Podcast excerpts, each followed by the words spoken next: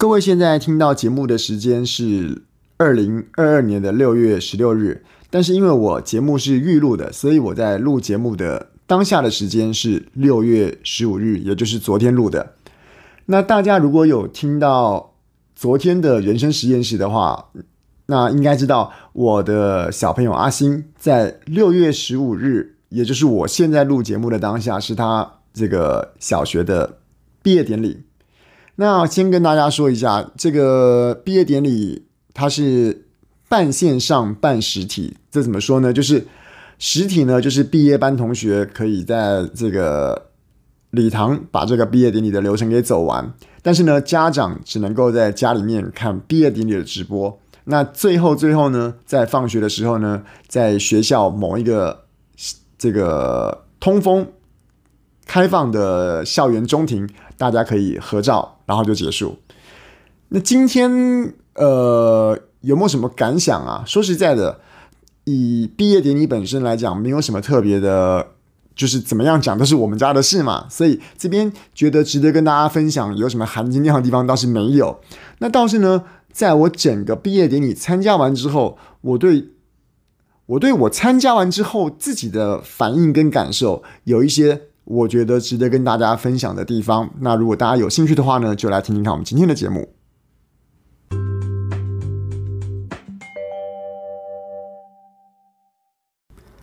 Hello，谢谢大家再来看我，这里是人生实验室，我是科学 X 博士。在各位听到这个节目六月十六号的时候呢，我的节目是在昨天六月十五号预录的。那我在这期节节目里面啊，我为了避免这个今天、昨天大家听了可能会搞混啊，我就一律统一用六月十五号、六月十六号来做一个区隔好了。在六月十五号，我参加这个阿星的这个半线上、半实体的毕业典礼。那我参加完之后啊，我说实在的，我并没有什么特别的心得跟感想，但是反倒是。没有特别心得跟感想的这件事情，让我有了一些额外的心得跟感想。我把今天的整个始末先先说一次哦。呃，在我们就读的地区啊。复课了，就是可以恢复实体上课。所以原本以为所有的毕业典礼的这个活动呢，都会在线上举办。就是我看过其他学校，就是老师可能在学校里面预录了影片，然后呢也做一些像是呃颁奖的仪式，然后呢所有的同学跟家长就在家里面看着电脑、看着手机，就这样结束了，没有什么特别的感觉。那我们学区比较特别，就是刚好因为现在可以恢复实体上课了，所以一到五年级的小朋友就恢复正常上课。那六年级呢，就在六月十五号这天举办实体的毕业典礼。但是呢，这个毕业典礼就只有限毕业生可以在现场参加。那当然，颁奖的老师跟校长还有其他的教务人员都会到场。那家长就在家里面看这个活动的直播。那到了今天放学的时间呢，学校很贴心的，在一个离校门口很近的、又通风又开阔的一个中廊，布置了一个有点像是呃，可以让大家拍照，然后有个气球的拱门这样子的样子，让大家可以在这边做一个小小的回忆。那中间也有很多小小的一些布置，让大家可以在这个小景点前面拍照。好了，那我先说我这个人呢、啊，我昨天哦，我。我在六月十五号这一集的节目里面，就是六月十四号录的嘛。我已经有预期说，在六月十五号这天，如果我参加毕业典礼的话，我觉得应该会有蛮多的感触的。所以今天早上啊，我们一家，当然我这个我太太 X 太太也有一起去，那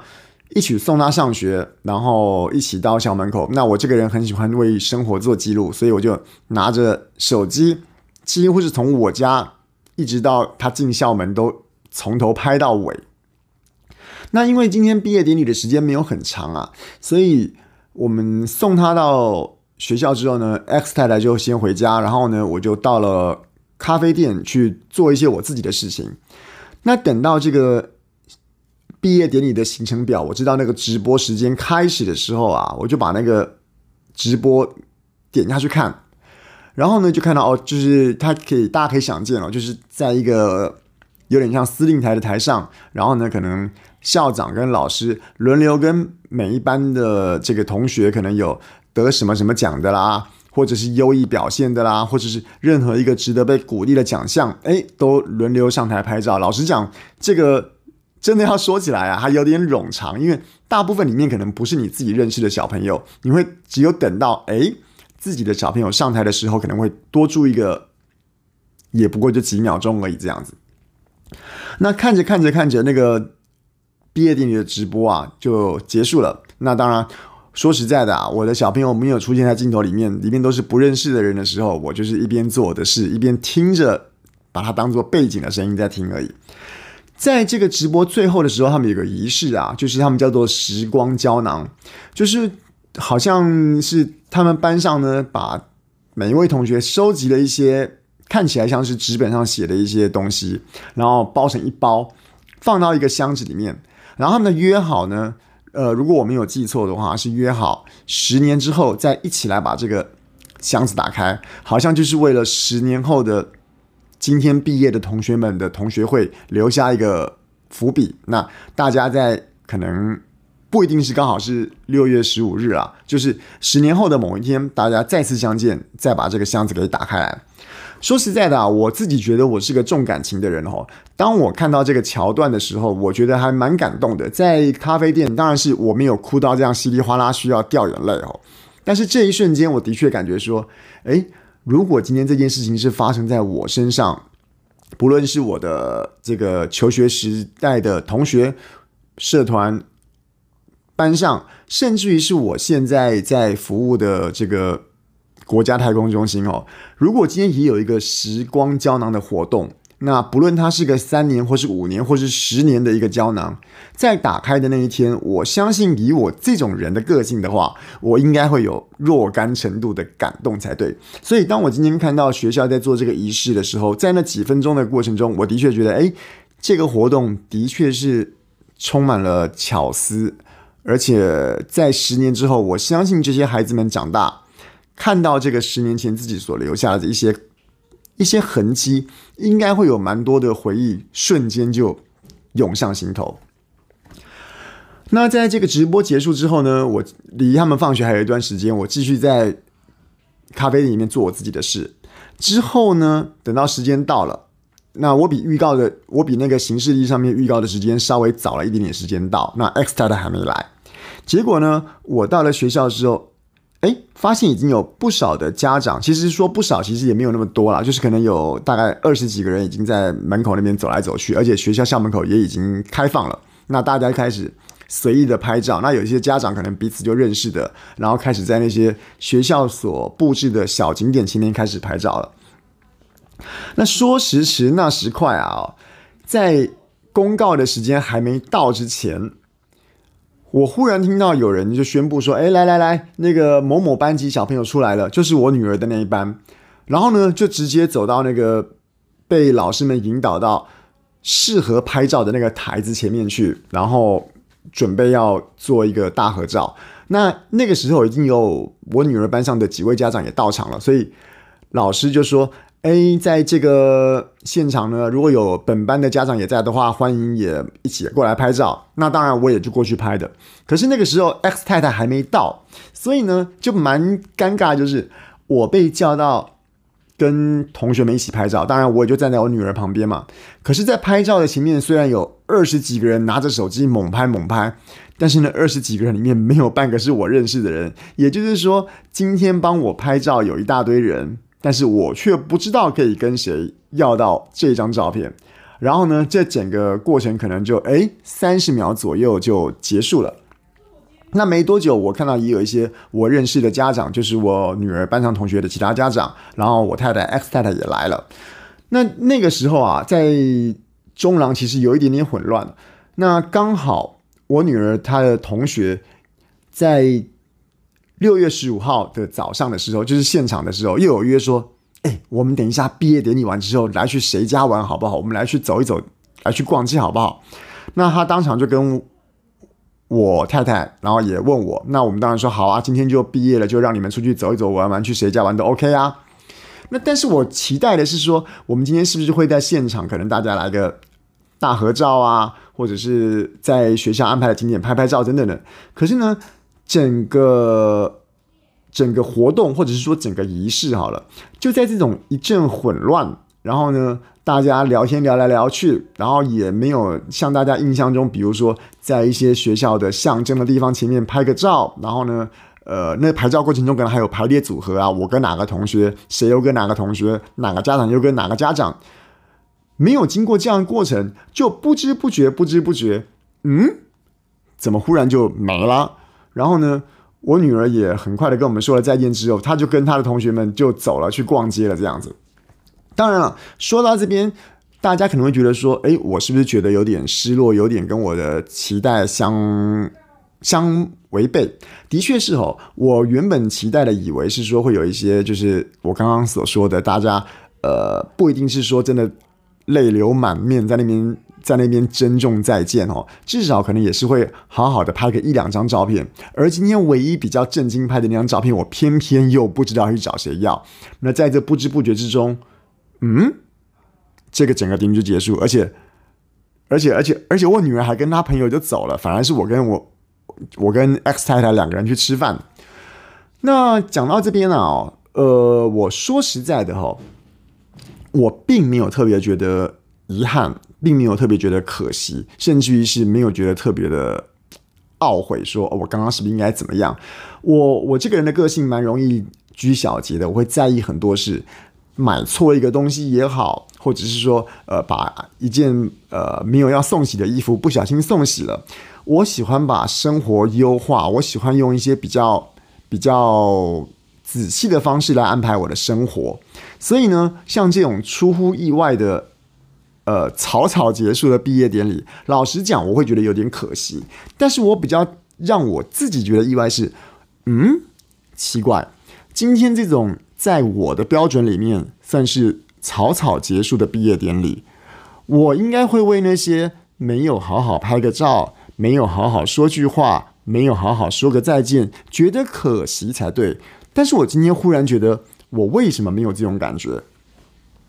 好啦，那接下来就要回到人生实验室的这个一贯的这个说教吗？一贯的风格了。毕业典礼的事情说到这个地方，但是我要讲的是，我为什么没有特别的感觉？吼，我们说毕业典礼指的就是小学生涯的最后一天。我们的人生其实有蛮多场合会碰到最后一天啊，比如说你今天离开原本工作服务的单位，会是有上班的最后一天。你从大学毕业，如果你没有接着念研究所的话，那它可能会是你学生生涯的最后一天。那哪一天你决定要结婚了？结婚的前一天会是你单身最后一天。当然，如果你要离婚的话，离婚前一天也是你这个这个已婚的最后一天了哦。很多事情都有最后一天，最后一天都会是值得纪念的那一天，尤其是尤其是尤其是我们人每个人走到最后都会走到那个最后的那一天哦，所以不管什么事情，最后的那一天好像都是值得纪念，最后的那一天好像都需要留下些痕迹，最后的那一天我们总是需要拍很多照片，然后为它留下一个印记。但是今天的这个我很疼爱的女儿的毕业典礼最后一天，在我的标准里面有点像是草草结束，但是我却没有特别觉得有特别的惋惜。为什么会这样子？那我用这个东西也来套用一下我们平常所碰到的很多事情的最后一天，不管是你单身最后一天也好，或者是你离职最后一天也好，或者是我们今天你的亲人走到最后一天也好。为什么我们会特别最后一天会有特别的感触？那我发现，我今天在我女儿小学生涯的最后一天，没有特别觉得什么不一样的一个重点。